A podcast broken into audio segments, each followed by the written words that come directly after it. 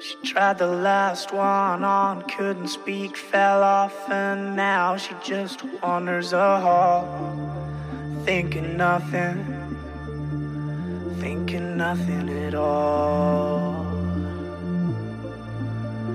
Once there was a man who had a little too much time on his hand and never stopped to think that he was getting older.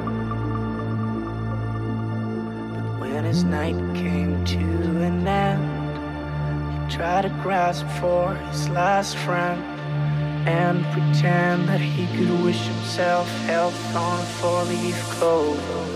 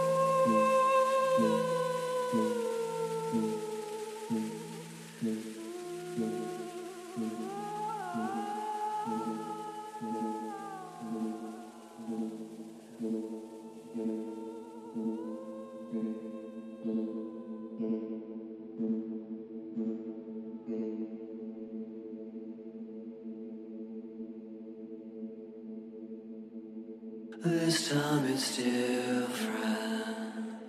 This time I'll walk away. Now that I'm better, I'm better if words could make